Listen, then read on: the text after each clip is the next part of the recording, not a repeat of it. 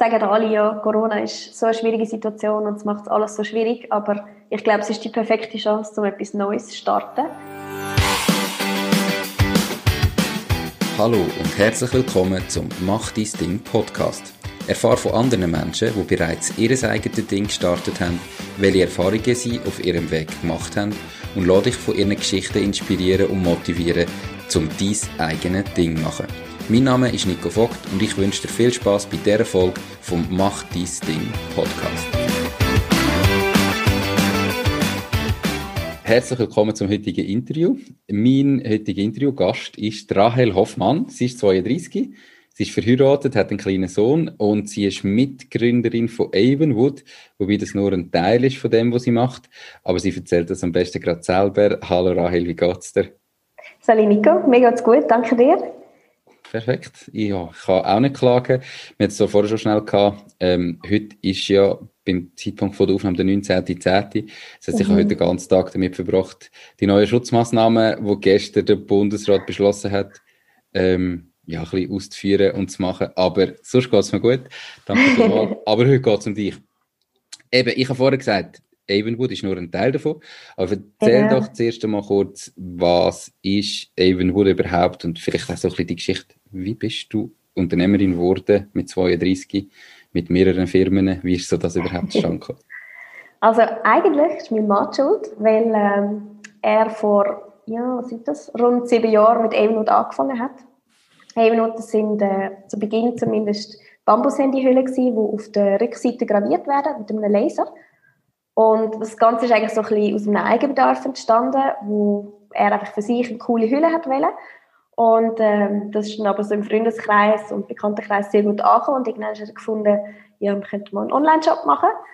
Und ähm, das ist dann eigentlich am Anfang auch gewesen, wo wirklich, das ist nebenher gelaufen und ja, man hat das einfach gemacht, ihm hat es mega Freude gemacht. Ich habe, außer vielleicht beim Nachttisch mitschwätzen, noch nicht viel dazu beitragen. Mhm. Ähm, wir sind aber beide im 2015 nicht mehr so happy mit unseren Jobs und ja, dann ist halt bei einem guten Glas Wein und ein paar Diskussionen ist immer wieder das Thema aufgekommen, ja, sollen wir es probieren oder nicht? Sollen wir uns selbstständig machen? Und irgendwann ist wirklich klar gewesen, ich glaube, wir würden es beide bereuen, wenn wir es nicht machen.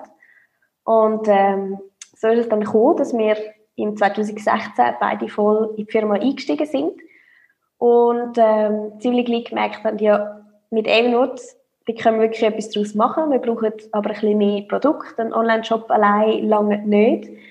Ähm, wir haben im, oder respektive er hat im 15. schon einen ersten Weihnachtsmarkt gemacht am Bellevue in Zürich.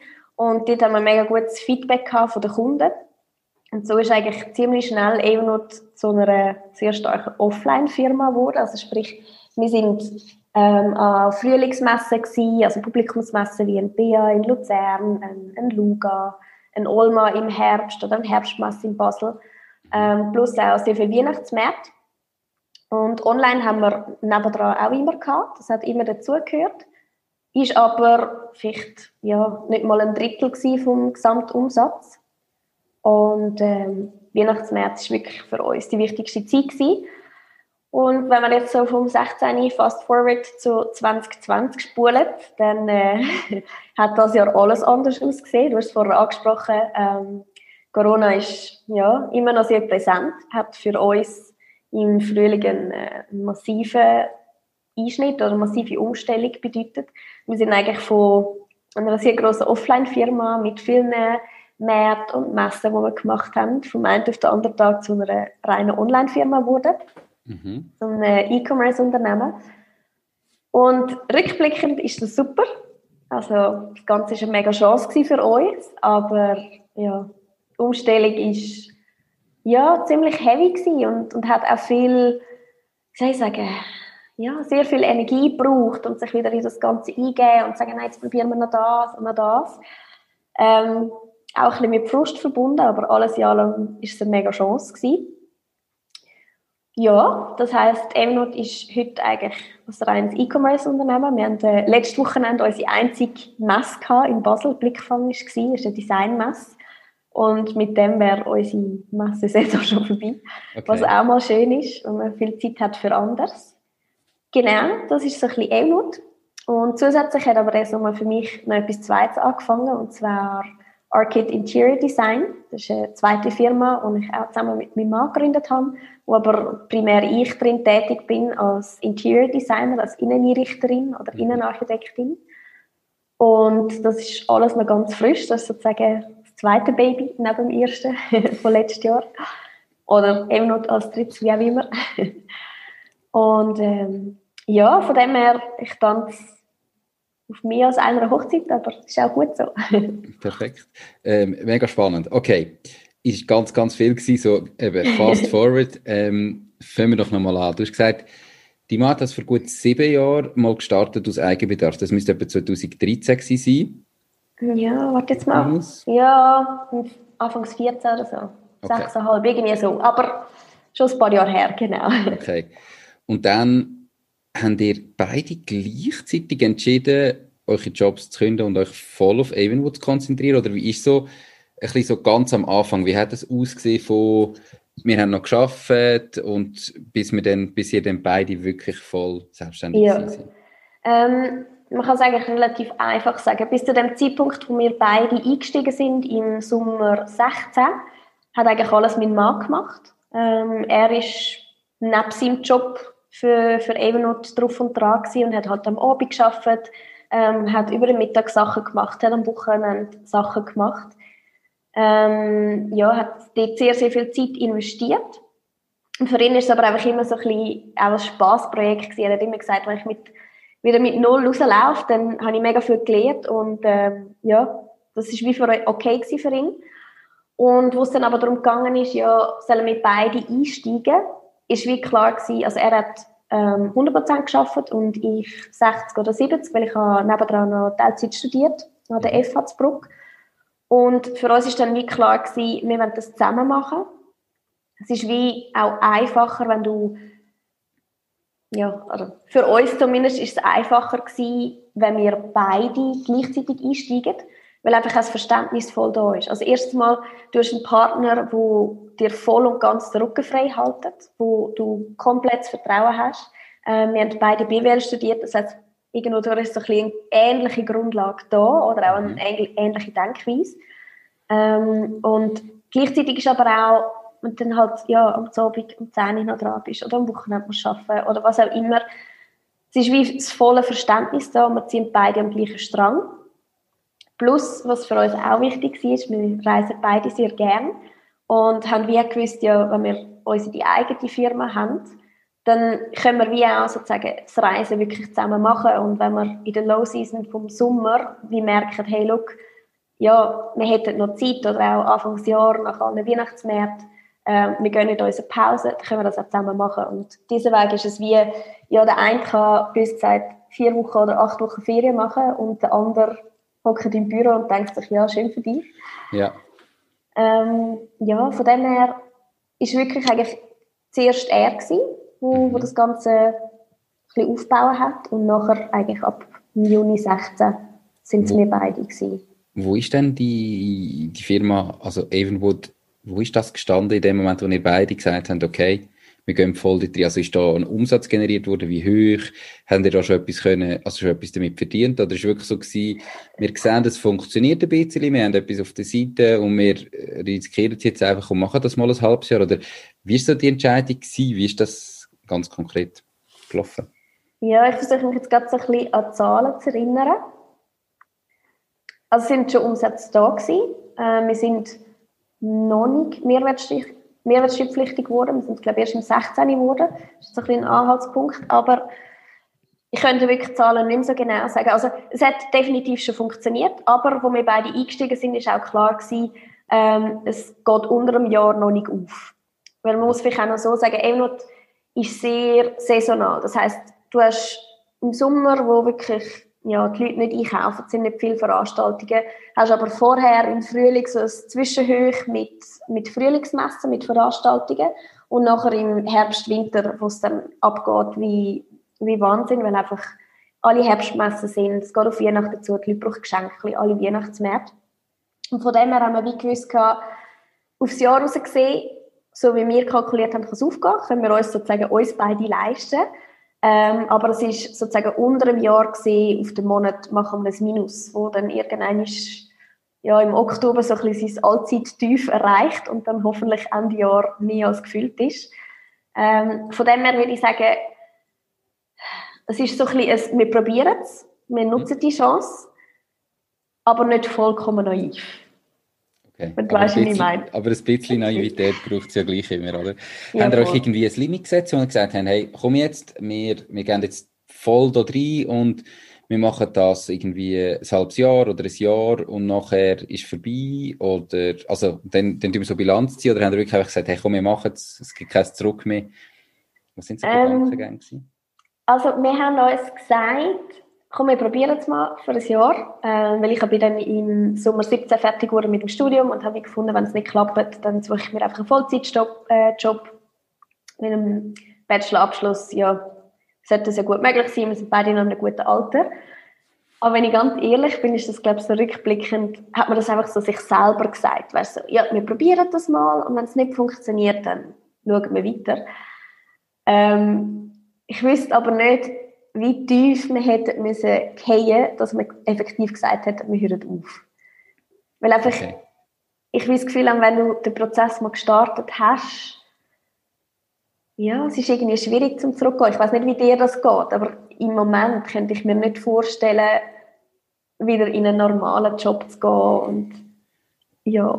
Bin ich, bin ich voll bei dir, könnte ich mir auch nicht. Aber das weiß ich am Anfang auch nicht. Und ich glaube, das ist, es gibt auch Leute, die wo man anfängt und merkt, das Unternehmertum ist nicht für sie. Das muss mhm. jeder für sich selber entscheiden. Voll. Aber ähm, dann hast du es ja definitiv genau richtig gemacht. Was sind denn so die grössten Herausforderungen am Anfang, wo ihr beide eingestiegen sind? Eben, du hast gesagt, das Sommerloch ähm, irgendwie zu überbrücken, bis, bis dann wieder die große Saison kommt. Hat es sonst so Herausforderungen gegeben, recht am Anfang? Ja, also etwas, wo mir auch so ein bisschen auf der zwischenmenschlichen Ebene war, ist wie wir sind schon länger ein privates Paar gewesen, mhm. aber sozusagen das mitnehmen ins, ins Arbeitsleben ist nicht unbedingt einfach. Du musst dich wie, du musst so deine, deine Rolle und, und wer hat welche Position und welche Stärken, das, das musst du auch zuerst so ein bisschen erarbeiten oder das muss jeder so ein bisschen seinen, seinen Bereich überkommen. Ja, wer, wer hat wo welchen Entscheid oder auch, wenn, wenn kritische Entscheid anstehen, kann man das trennen, dass es privat keinen Einfluss hat. Mhm. Also vielleicht anders schon mal gesagt, wir hocken 24 Stunden aufeinander und äh, du hast vielleicht im Geschäft bist nicht gleich eine Meinung gewesen. Der eine hat gefunden, wir machen A, der andere hat gefunden, nein, sicher Z, weil A ist ja sehr dumm. Ähm, und dann ja, gehst du aber zusammen heim, gehst im gleichen Bus heim oder im gleichen Auto, hockst am gleichen Nachttisch und äh, sollst einander wieder in die Augen schauen und sagen, und, was hast du Schönes gemacht heute? Ähm, ist jetzt ein bisschen dramatisch dargestellt, aber das ist zumindest für mich, weil ich auch wie dazugekommen bin zu Elnut, der René, mein Mann, hat das ja vorher schon zwei Jahre gemacht, nicht immer so einfach gewesen, wie auch können sagen, ja, aber aus dem und dem Grund sehe ich das so und das machen wir jetzt. Mhm. Wo für ihn halt wie war, ja, historisch gesehen, habe ich das ja gemacht und ja. also er ist überhaupt nicht, dass er das mega ausgespielt hätte, aber es ist für mich schwierig gewesen, mhm. um auch ein bisschen meine Rolle zu finden. Sozusagen ja. auch die Rolle Chefin können ausfüllen oder ja, in das reinwachsen. Okay. Von ähm, dem her habe ich, ich. Sorry, habe ich gefunden, das ist am Anfang eigentlich eine grosse Herausforderung gewesen. und das Zweite ist einfach so die Angst, die du im Nacken hast, dass es nicht funktioniert.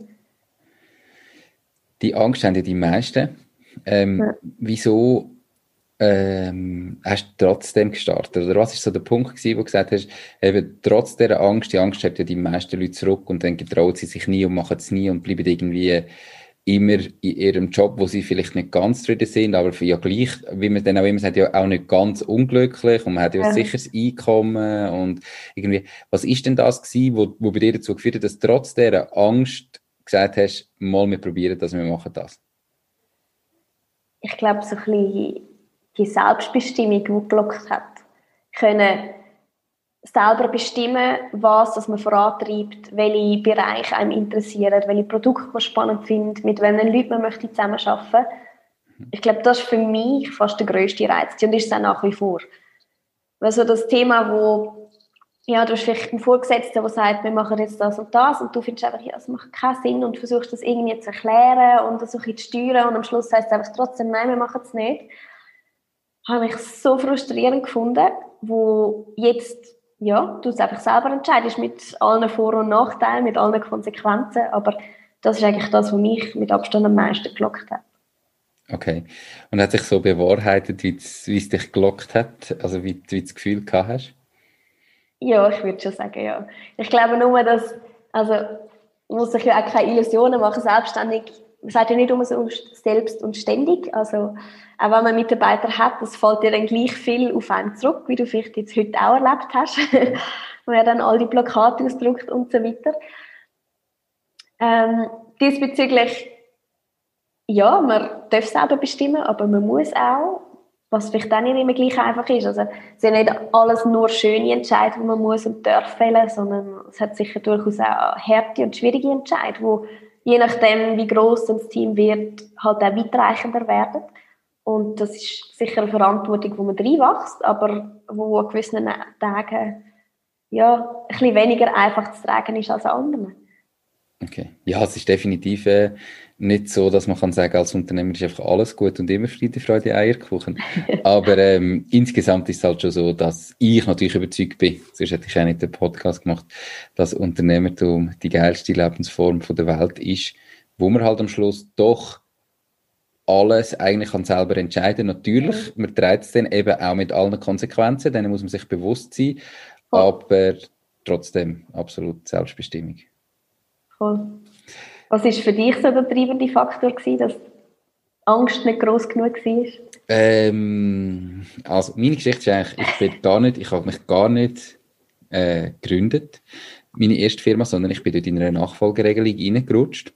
Mhm. Und der Unterschied ist, es hat bereits ein Unternehmen gegeben, das schon Umsätze erwirtschaftet ja. hat, das schon Gewinn erwirtschaftet hat. Ja. Und das, was bei mir so ein bisschen der treibende Punkt ist, oder wo mir die Angst zu einem Teil genommen hat, war, dass mein, mein Papi irgendwie sein Leben lang, glaube ich, eigentlich sich hat selbstständig machen und das aber nie gemacht hat, weil ja. eben immer so das Leben dazwischen gekommen ist.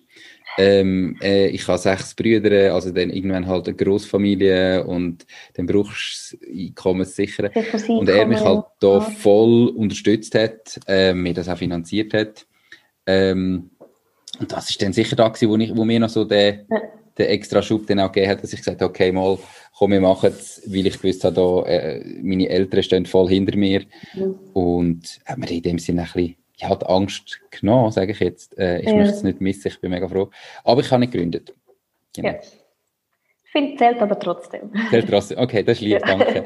Ähm, mittlerweile habe ich auch noch gegründet, aber ähm, damals, das erste Unternehmen war nicht eine Gründung, aber es geht um dich, wie gesagt, und deine Unternehmen. So, ähm, mega spannend. Jetzt Evenwood, ähm, vor fünf Jahren das zweite mhm. voll eingestiegen. Genau. Wo steht das Unternehmen jetzt? Kannst du etwas sagen, vielleicht von der Anzahl Mitarbeiter, vom Umsatz? Du hast gesagt, am Anfang war es so eine Handyhülle. Gewesen. Wie sind vielleicht heute Produkte? Ähm, wie sieht das mhm. so aus? Genau, also wir sind heute etwa sind's rund 10 Mitarbeiter. Ähm, ich zähle mich noch so halb dazu, mhm. weil ich nicht mehr voll aktiv mitarbeite. Ähm, insgesamt sind es, glaube ich, acht Vollzeitstellen, also acht FTEs, wenn man es verrechnet. Und umsatzmäßig sind wir wahrscheinlich Ende dieses Jahr nicht ganz bei einer Million oder ein bisschen drüber, je nachdem, wie jetzt das Weihnachtsgeschäft online läuft.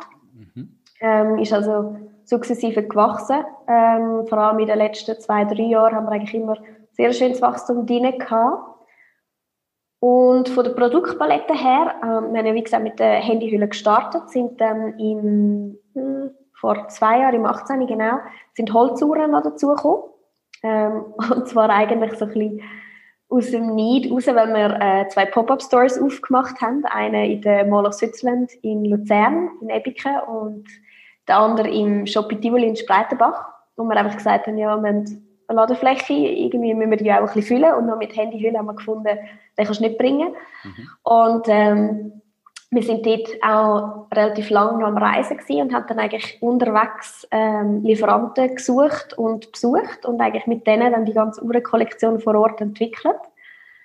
Und äh, nebst den Uhren haben wir auch noch so Charging Devices, also wo man das Telefon kabellos kann laden, dazu genommen, wo jetzt mittlerweile noch ein paar mehr Formen und Farben sage ich, dazugekommen sind. Ähm, aber das ist so ungefähr das Sortiment, wie es heute aussieht. Okay. Genau. Verkaufen ihr äh, nur in Anführungszeichen in der Schweiz oder auch international? Ähm, nein, also der Fokus ist eigentlich immer in der Schweiz gewesen. Wir haben ähm, in den vergangenen Jahren auch immer wieder ein bisschen ins Ausland verkauft, haben aber auch nicht irgendwie Verkaufsveranstaltungen oder so im Ausland gehabt. Ähm, aber jetzt für den Herbst, respektive, hm, ich glaube auf den November, müsste ich jetzt mit Mann fragen, mhm.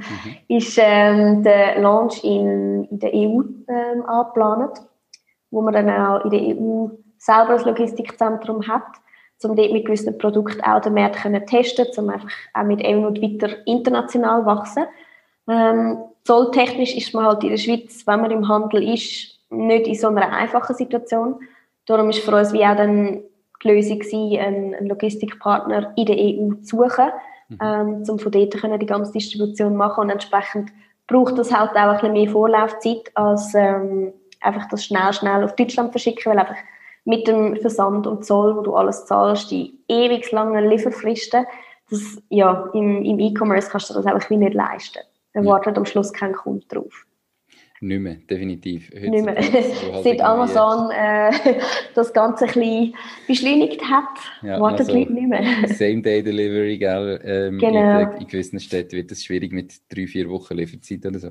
Okay. Ja, voll. Ähm, mega spannend. Jetzt hast du eben gesagt, am Anfang, ihr habt vor Corona, ist eigentlich so zwei Drittel offline gewesen, ein Drittel online. Dadurch, dass jetzt gar kein Messen, fast nicht mehr offline möglich ist, haben das Ganze müssen switchen zu nahezu 100% online.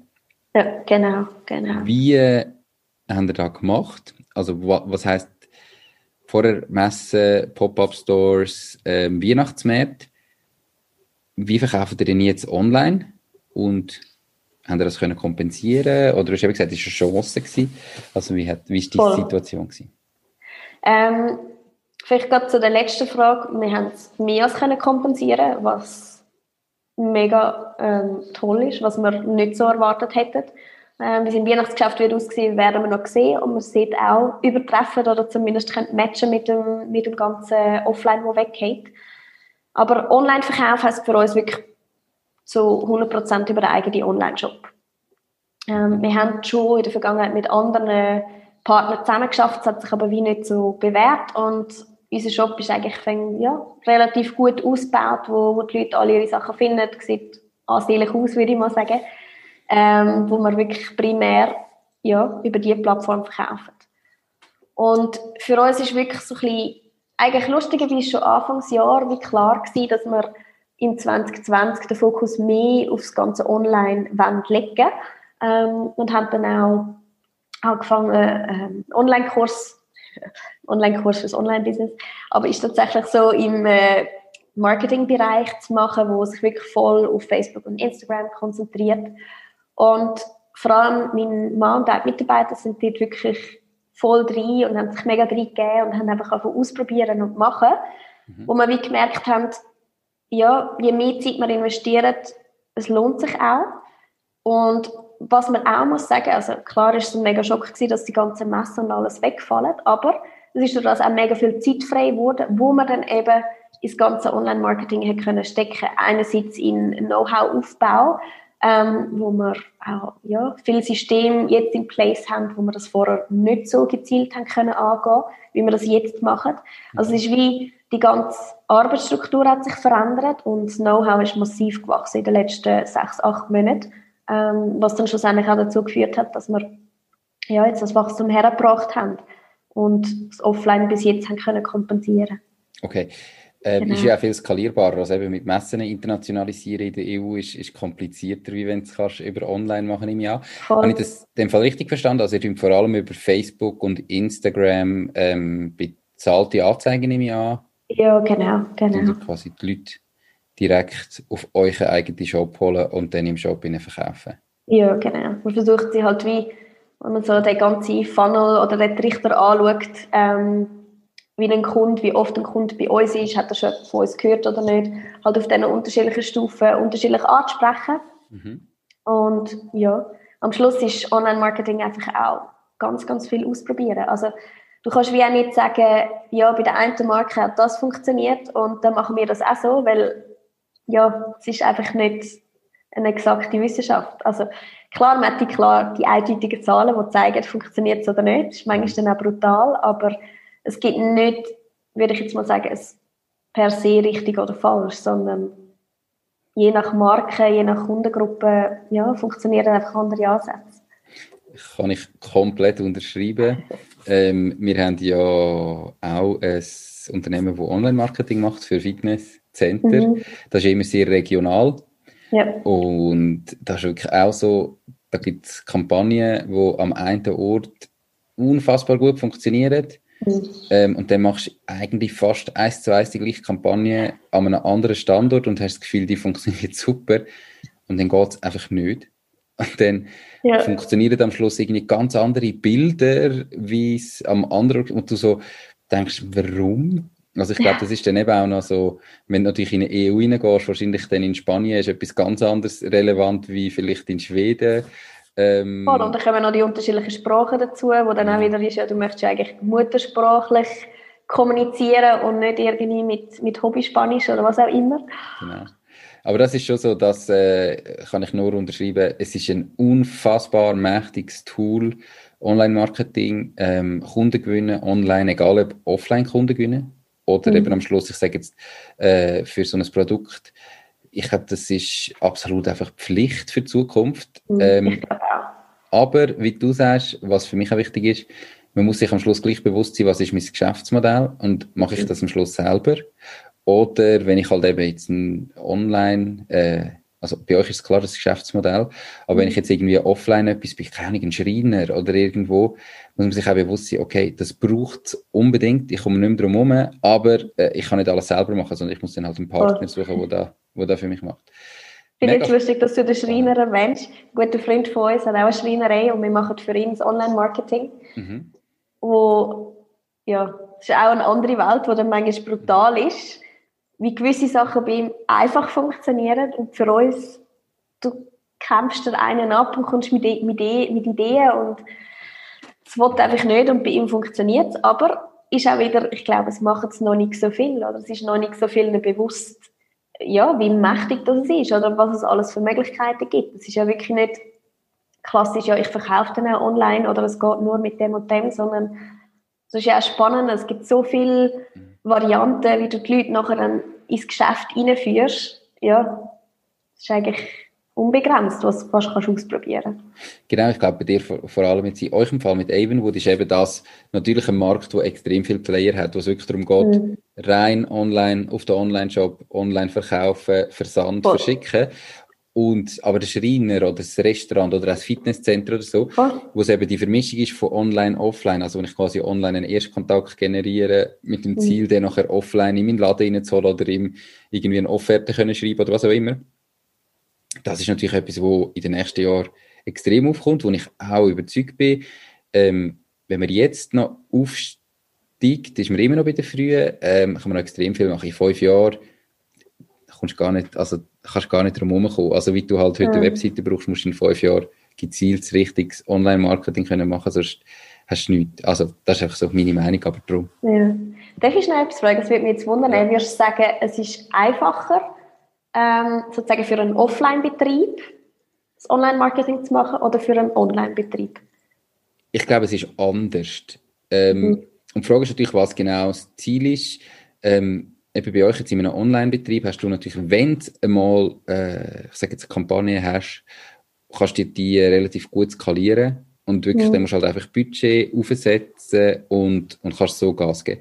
Und beim Offline-Betrieb, gerade beim kleinen KMU, hast du halt immer einen sehr beschränkten Markt und die Skalierbarkeit ja. ist viel anders. Ja, vor allem die Regionalität ist so wie, du genau. kannst gar nicht einfach 100 Kilometer raus, weil das lohnt sich wie nicht, oder? Genau, das heißt, ich kann auch nicht eine Anzeige ewig laufen lassen, mhm. weil die natürlich dann relativ schnell die, die vielleicht 10'000 Leute in dem Umkreis, wo du ansprechen gesehen mhm. haben. Und dann, dann ist irgendwann vorbei, drüber, wo du natürlich, wenn du jetzt schweizweit oder nachher international tätig bist, eine Anzeige funktioniert, viel länger kannst laufen, aber wie viel mehr Leute sie mhm. potenziell noch könnten sehen. Also ich glaube, es ist einfach anders. Ähm, und ich würde jetzt auch für mich sagen, äh, du musst dich auch darauf spezialisieren. Also ich persönlich würde jetzt äh, mit unserer Dienstleistung, wo wir eben ganz klar Leute regional probieren, von online in ein, äh, in ein Fitnessstudio kommen, würde jetzt nicht irgendwie in einem Online-Shop sagen, hey, ich mache für dich das Online-Marketing und ich kann da, sondern wir spezialisieren uns genau auf das quasi die Leute vom Online in ein Offline-Studio hineinbringen und dafür probieren wir das besser zu machen wie alle anderen, anstatt dass wir ein bisschen für alle probieren, etwas zu machen.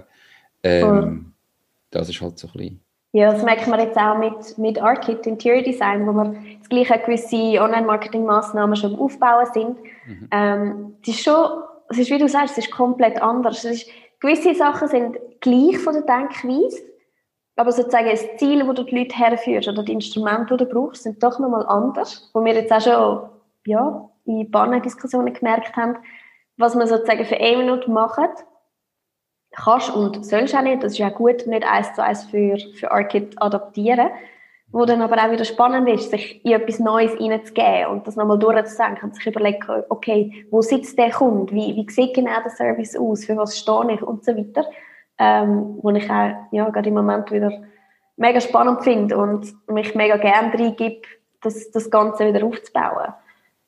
Definitiv. Danke ja, für das Stichwort äh, ARKit. kommen, kommen wir retour.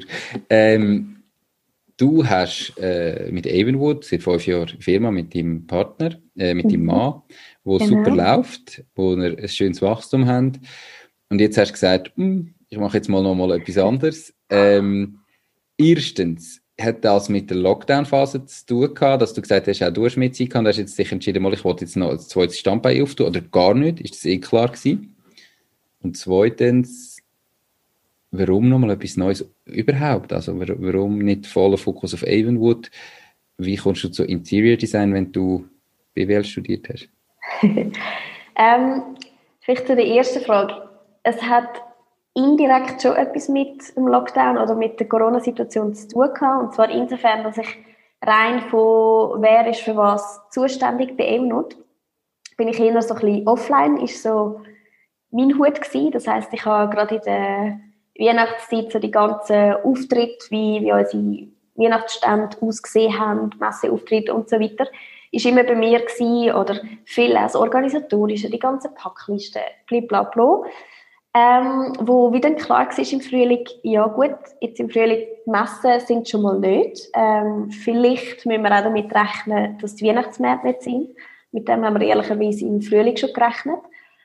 Und gleichzeitig sind wir aber auch jetzt das Jahr mit dem Team nochmal viel stabiler aufgestellt. Also wir haben, früher haben wir wirklich Praktikanten gehabt, von, weiß nicht, August bis Dezember, sozusagen für High Season, und nachher sind wir wieder das Zweite gewesen.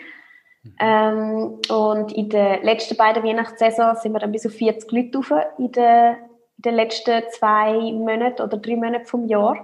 Und dann aber Ende Jahr sind wir auch praktisch wieder nur der René und ich gewesen.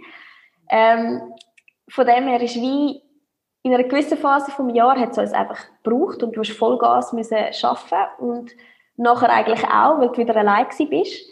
Und jetzt haben wir aber Leute drin, die sozusagen unbefristet da sind, die, die längerfristig mit an der Firma arbeiten und nicht in einem Praktikum oder befristeten Vertrag sind. Mhm. Ähm, wo wie das Jahr das erste Mal die Situation entstanden ist, dass wir ein bisschen Verantwortung haben können abgeben womit dann wie auch so ein bisschen der Raum frei geworden ist für, ja, wie sehen unsere Rollen zukünftig aus? Wie, wie entwickeln wir die Firma weiter? Ähm, wenn eben noch jetzt so stark ins Online rutscht, was heißt das auch für mich, für meine Rolle? Ähm, ja, und vielleicht muss man noch dazu sagen, ich habe vor dem BWL-Studium ich angefangen Architektur zu studieren. Ich habe ein Jahr beim Architekt gearbeitet und habe dann an der FH angefangen mit dem Studium, habe aber nachher abgebrochen, weil ich gemerkt habe, ich bin ja, ich gebe mich Montag bis Sonntag rein, aber Nacht gebe ich auch noch und es braucht ein bisschen, zumindest im Studium und das ist in dem Moment für mich, hat das wie nicht gestummen mhm. und habe mich dann für den BWL-Weg entschieden Und aber gleichzeitig ist so das ganze Architektur, Design, ja, das hat mich irgendwie immer ein bisschen begleitet oder einfach auch privat sehr interessiert. Ähm, und das einfach für mich privat umgesetzt oder mit dem Büro, wo wir so gezügelt haben, ähm, auf Neuenhof. Ja, das ist dann wie natürlicherweise bei mir gelandet oder die ganzen Messeauftritte, Ausbauten von der Weihnachtsmärkte, Häusli und so weiter. Ja, wo dann auch wieder mal bei einer Diskussion, bei einem guten Glas Wein oder so, halt dann mit die Frage kam, ist, ja, wo wollen wir in fünf Jahren her? Mhm. Was, was ist so das Ziel, wo, wo wollen wir in fünf Jahren stehen? Wo ich dann einfach ehrlicherweise müssen sagen, ich weiß nicht mehr, ob das bei Evernote ist oder in dem Maß bei Evernote ist, ähm, wie das noch am Anfang war. Also einfach für dich persönlich? Einfach für mich persönlich, genau. Ähm, ja, und dann ist es eigentlich ziemlich schnell gegangen, wo, man, wo dann auch meine Mama mich mega unterstützt hat und gesagt, hat, dann probier es aus. Also gib dir zwölf Monate, schau, wo in zwölf Monaten stehst. Ähm, ja, im Notfall hat es vielleicht noch einen Platz für dich bei Elnot, wenn du zurück. Und äh, es findet sich eine Lösung. Nein, es, es ist jetzt ein bisschen, ein bisschen banal dargestellt, aber am Schluss ist wie, es hat mich schon immer begleitet und ich habe immer gesagt, ich fände es Geilste, wenn ich davon könnte leben ja, Räume zu gestalten und einzurichten und das Ganze zu planen und umzusetzen. Und dann irgendwann ist, ja, wenn das eigentlich das ist, wo ich sage, das fände ich das Beste, wenn ich das machen könnte, warum mache ich es nicht? Und ja, darum ist dann das so gekommen, wie es jetzt ist. Perfekt. Was machst du denn da ganz konkret? Ähm, also, ich ist jetzt gar nicht meine Branche. Ähm, wie funktioniert das? Was machst du als Innendesignerin, Innenarchitektin? Ähm, wie, wie sieht die Dienstleistung ganz konkret aus? Ähm, ich würde mal sagen, es ist relativ breit gefächert. Ähm, und zwar kann das sein, dass ähm, jemand zügelt und sagt, wir zügeln in ein grösseres Haus und wir wissen nicht, wie wir unsere Möbel stellen sollen, hilft mir, machen wir einen Grundriss.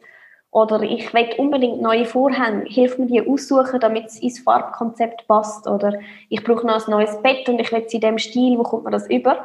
Ähm, sozusagen von sehr kleinen Beratungen bis zu, du planst einen kompletten Küchenumbau oder eine komplette Renovation von einem Einfamilienhaus und so weiter. Ist relativ breit vom Spektrum her.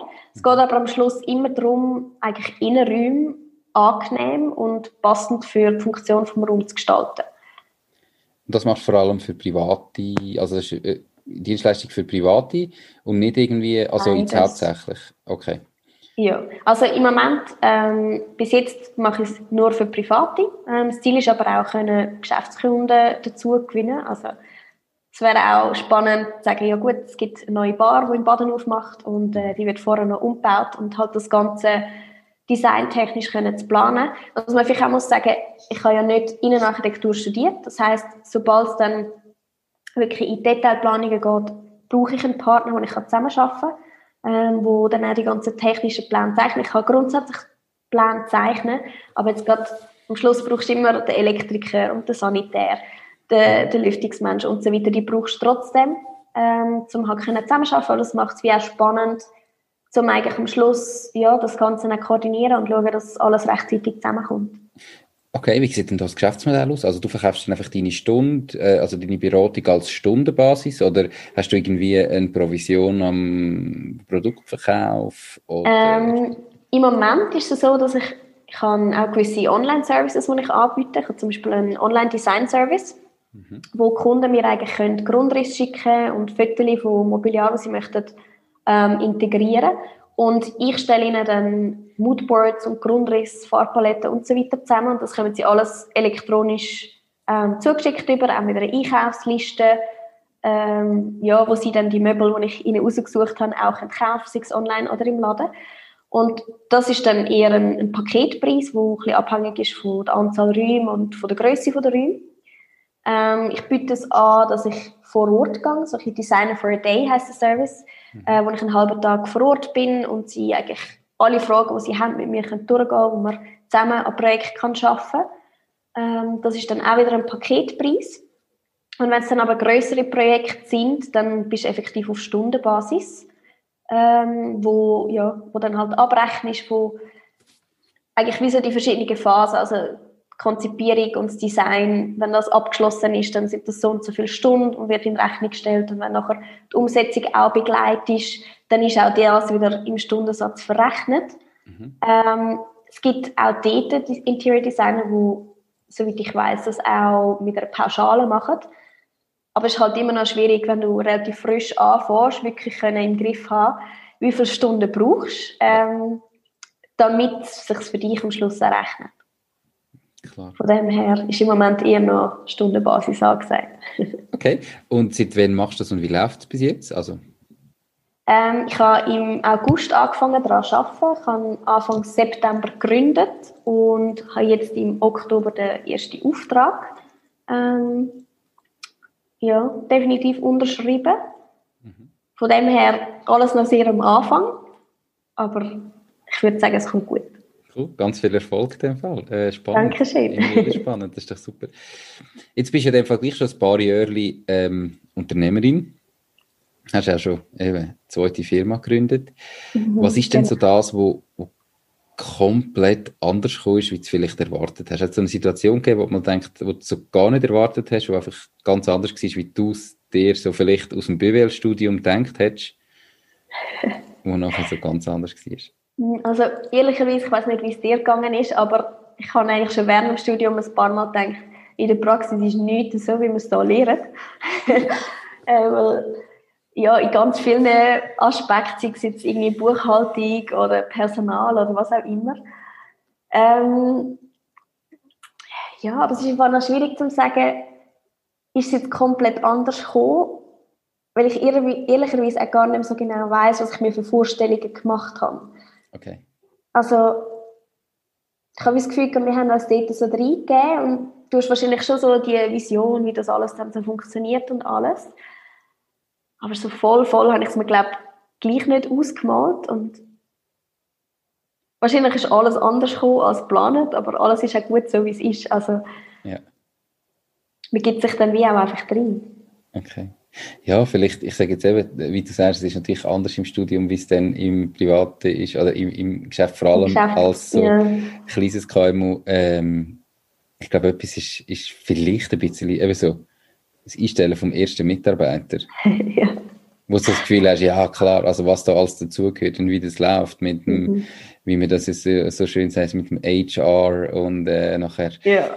Und, und dann musst du irgendwann mal anfangen, Stelle ausschreiben und hast jemanden und am Schluss machst du Vertrag aufsetzen. So ja.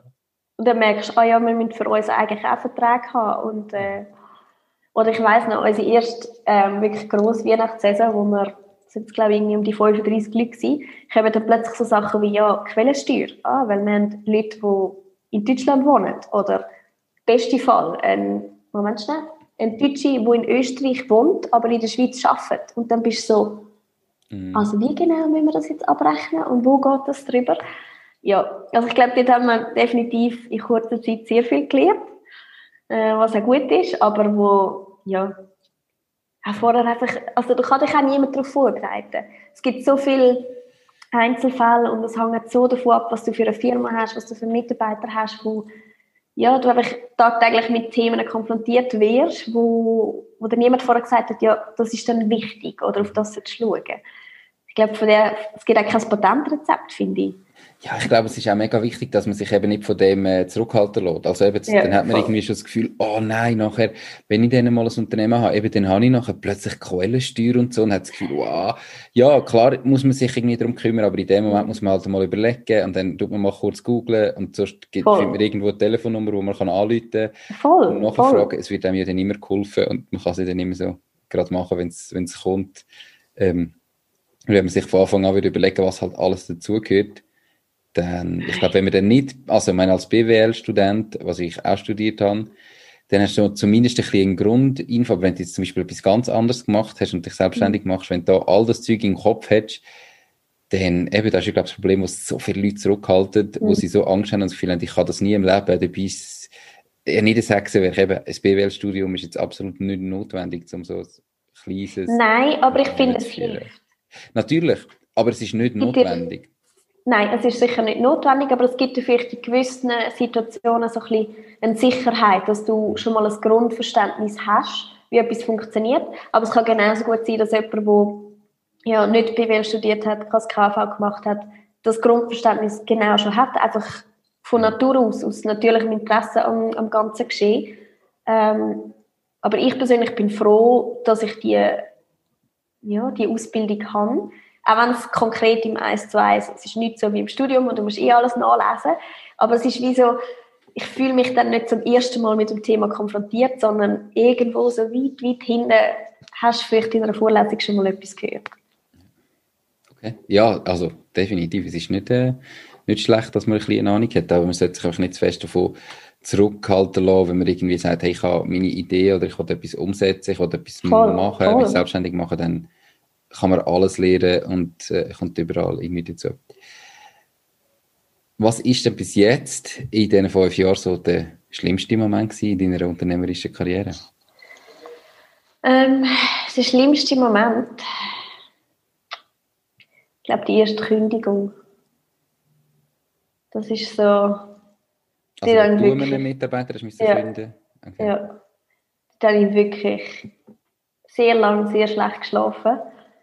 Ähm, weil einfach, ja, wir sind ja nicht ein Unternehmen mit äh, ja, 200 Nassen, sondern du weißt ganz genau, wer gegenüber hockt. Und wir haben eigentlich vorher immer temporär, also temporär, ja, befristete Arbeitsverträge gehabt oder Praktikas, wo es wie so ein bisschen klar ist, die Leute gehen wieder.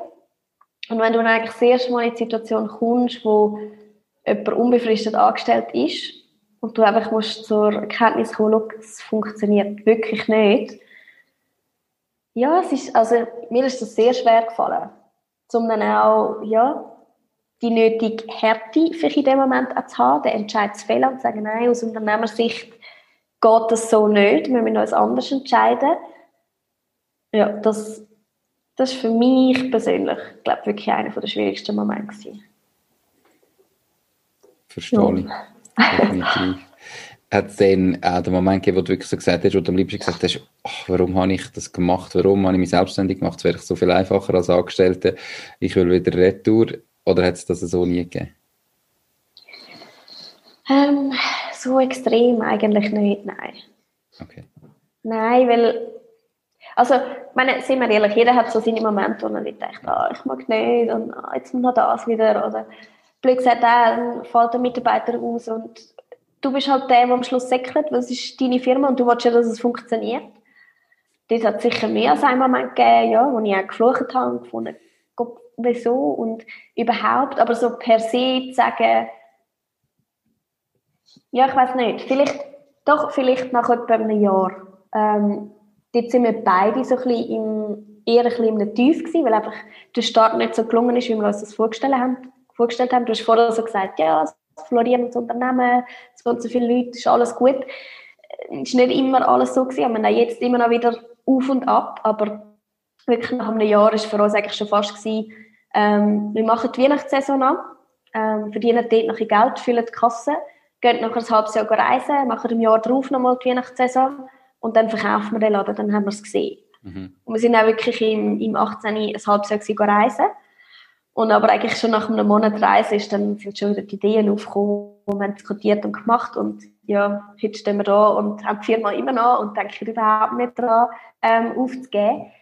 Aber wenn du wie so musst merken, so nach zwölf Monaten Scheiße, es funktioniert einfach nicht und irgendwie probierst alles und es wird nur noch schlimmer und was sollen wir noch? Ja, dort ist es vielleicht schon mal den einen oder anderen Tag gegeben, wo man, wo man überlegt hat, gibt es noch einen Plan B? Mhm. Aber so wirklich, wirklich umgesetzt denkt. Beim Reisen hast du dann vielleicht auch wieder gemerkt, dass trotzdem das vielleicht streng ist und mühsam und nicht alles funktioniert, dass wenn es dir das so ermöglicht, dass sechs Monate kannst du reisen, hat es vielleicht gleich etwas Positives dran. Voll. Und was für uns auch mega wichtig war, ist, wir sind wirklich physisch mal mit anders. Das heißt, so all die, die kleinen Alltagsprobleme, wo, wo dich dann halt irgendwie stressen und in so einen Strudel reinziehen, die fallen wie weg. Mhm. Weil das Geschäft ist zwar weitergelaufen, wir haben ähm, jemanden gehabt, der für uns Tagesgeschäft gemacht hat, aber ähm, wir haben wie im ersten Monat fast nichts geschafft und nachher haben wir einfach nebendran wieder, wieder angefangen und haben ja unsere Laptops dabei gehabt, wo auch immer du WLAN hast, ja, können wir mit unserer Infrastruktur arbeiten. Wo wie merkst du, all die kleinen Sachen, die dich tagtäglich dann irgendwie nerven oder zum Zeug ausreißen oder was auch immer, die haben, sind wie weg gewesen. Und dann merkst du ja, wie du auch sagst, wieder mal was du hast und wie gut eigentlich die Basis ist. Cool, schön. Ähm, was ist denn der schönste Moment bis jetzt? Schönste? Hm. Es hat viele schöne Momente gegeben. Das ist noch schwierig. Aber so ein aktuelles Highlight ist, glaube ich, schon gewesen. Wir sind ähm, der Frühling in ein grösseres Büro gezügelt. Wir haben jetzt doppelt so viel Platz wie vorher. Und haben jetzt wirklich das erste Mal so ein bisschen cooler eingerichtet. Also wir haben auch immer noch Ikea-Pult und alles. Aber ähm, wir haben zum Beispiel unser Sitzungszimmer, wo ich jetzt drinnen hocke, mit unserem Schreiner zusammengestaltet. Und ja, es ist wie so ein bisschen noch ein bisschen repräsentativer, als es vorher war. Mhm. Und das ist schon ein stolzer Moment, wenn du dann wie merkst, ja, wir haben ein cooles Büro, eine gute Lage, wir haben jetzt mehr und alles, ähm, wo wir uns mega darüber gefreut haben, dass das jetzt möglich ist und gleichzeitig ist dann aber sozusagen für alle neuen Leute, die jetzt da frisch angefangen haben, in diesem Büro, ist das wie, ja, ist ja normal, die Firma ist da. Das führt dann wieder so ein bisschen vor Augen, ja, dass nicht alle den Weg von Anfang an mitgemacht haben, aber das ist auch okay. Okay.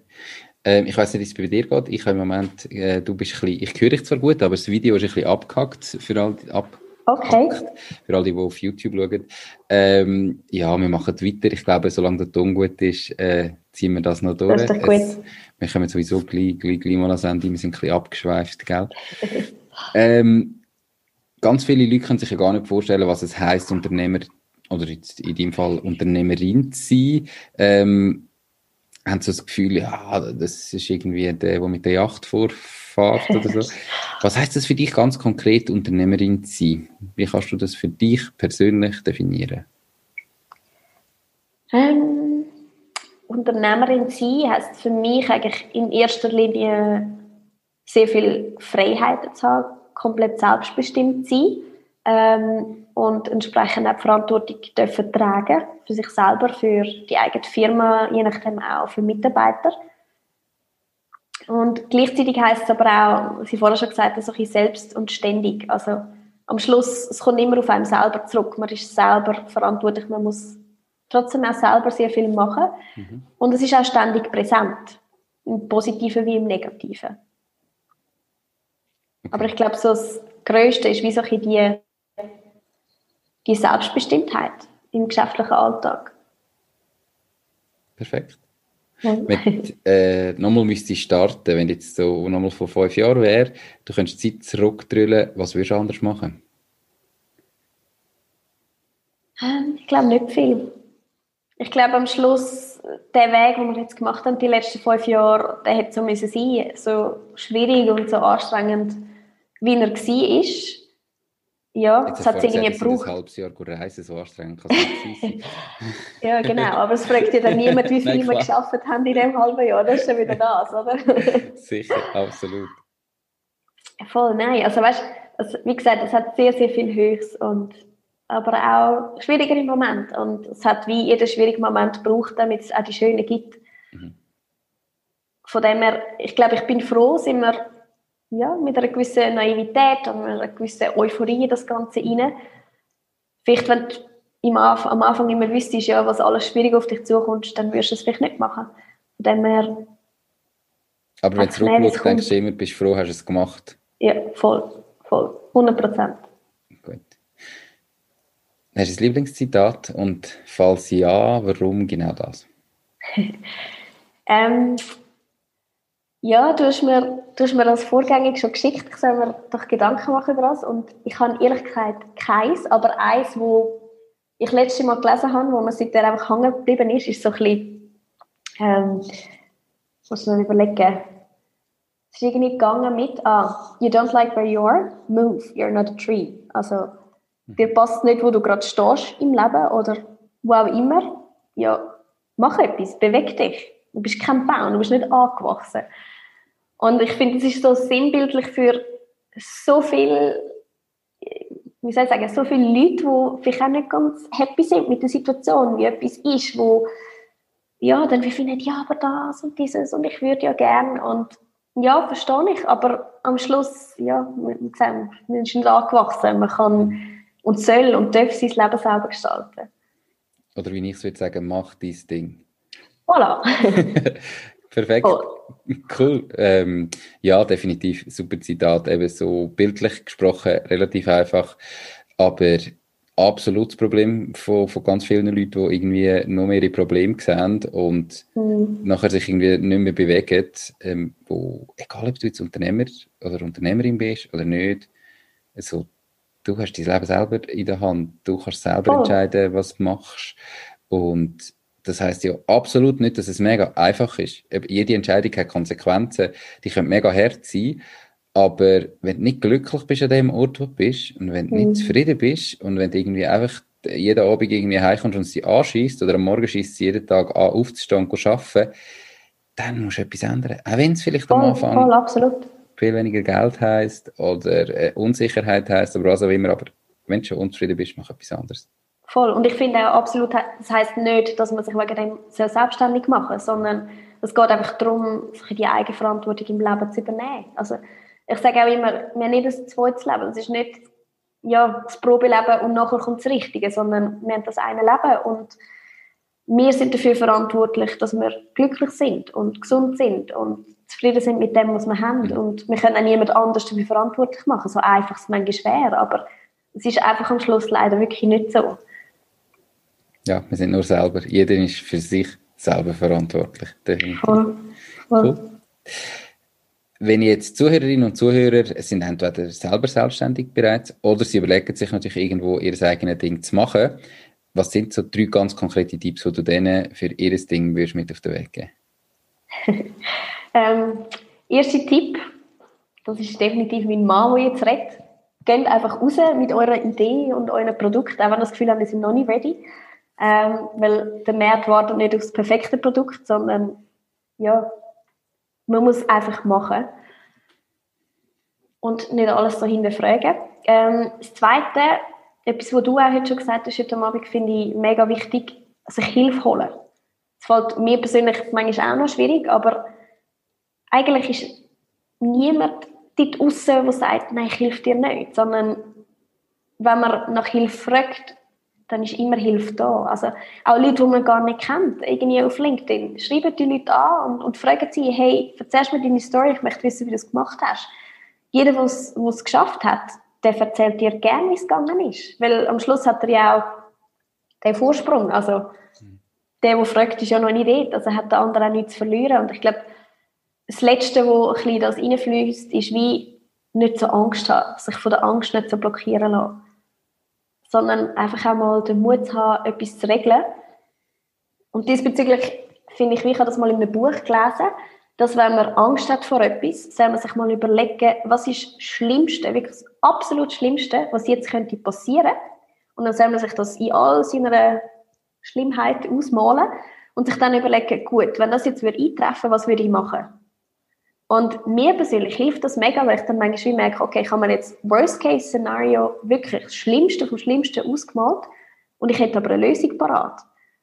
Und dann muss ich so sagen, ja, wenn das wirklich das Schlimmste ist, wo ich so Angst davor habe und ich habe aber ja schon eine Lösung, wie ich es würde angehen, ja, dann kann es vielleicht jetzt auch nicht so schlimm sein, dass ich es nicht mache. Mhm. Cooler Tipp, perfekt. Unbedingt genau. mal visualisieren. Super.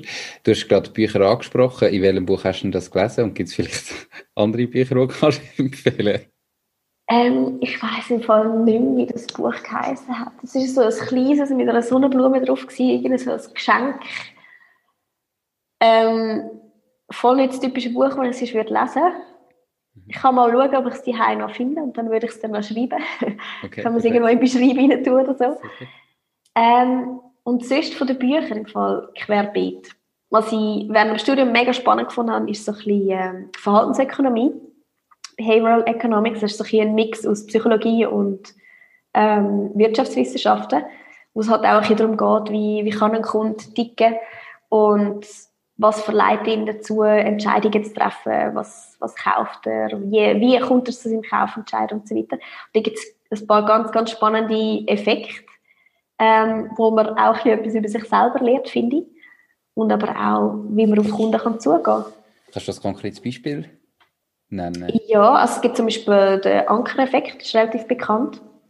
Ähm, wo, also sie haben wirklich Studien gemacht, es ist wirklich krass, dass ähm, wenn Leute ähm, irgendwie eine Schätzfrage hat müssen ausfüllen. Ich glaube, im einen Test ist es um eine Schätzfrage gegangen, wie hoch ist, weiß auch nicht, Kilimanjaro. Und sie haben vorher im Intro haben sie irgendeine Jahrzahl erwähnt, die aktuell war, oder irgendeine ganz, ganz tiefe Zahl, hat das die Leute eigentlich wieder auf Prime, wie, wie sie ihre Schätzfrage-Antwort abgegeben haben. Weil sie haben es ja nicht können exakt wissen, aus vielleicht der eine von 100, der es genau weiß. Und ein Anker ist eigentlich wie, du setzt irgendwo eine höhere Zahl, wo dann die Leute beispielsweise auch im Vergleich zu einem Preis, wenn du deine Facebook-Fans oben einblendest in der Webseite und das sind irgendwie jetzt 20'000 und dann unten hast du einen Preis von 100 Franken, 200 Franken, ist das im Verhältnis gar nicht so teuer, weil der Anker, der Höhe ist wie schon gesetzt. Und das kann völlig zufällig sein, also es muss keinen direkten Zusammenhang haben ähm, und es beeinflusst die Leute trotzdem. Das ist noch krass. Okay, cool. Ähm, mhm. Okay, also du schaust jetzt noch das Buch mit der Sonnenblume zu finden und genau. ein konkretes Buch über das. Ähm, Behavioral Economics. Genau. Ähm, und die tue ich dann verlinken in den Show Notes und auf der Webseite. Also für alle, die zulassen, gehen schauen, was sie da empfohlen hat und bestellen euch die Bücher doch. Ähm, Natürlich auch das Lieblingszitat, die drei Tipps und Zusammenfassung findet ihr auf der Webseite www.mach-dies-ding.ch, so wie immer. Ein bisschen Eigenwerbung, gell? Ähm, so, du hast vorher selber gesagt, ähm, fragt, wenn ihr etwas mit wissen, wenn ihr irgendwo nicht weiterkommt und wie und wo könnt ihr dich dann die Leute am besten erreichen, wenn sie von dir etwas möchten? Oder vielleicht einmal sagen, wow, ich will eh mein Zimmer neu einrichten, ich will ein neues Innendesign. wo findet es dich? Ähm, am einfachsten findet es mich auf arcade.ch. Dort ist äh, das Kontaktformular, meine E-Mail-Adresse. Ähm, ich könnte mich gerne auf LinkedIn hinzufügen. Rahel Hoffmann sollte man mich eigentlich finden.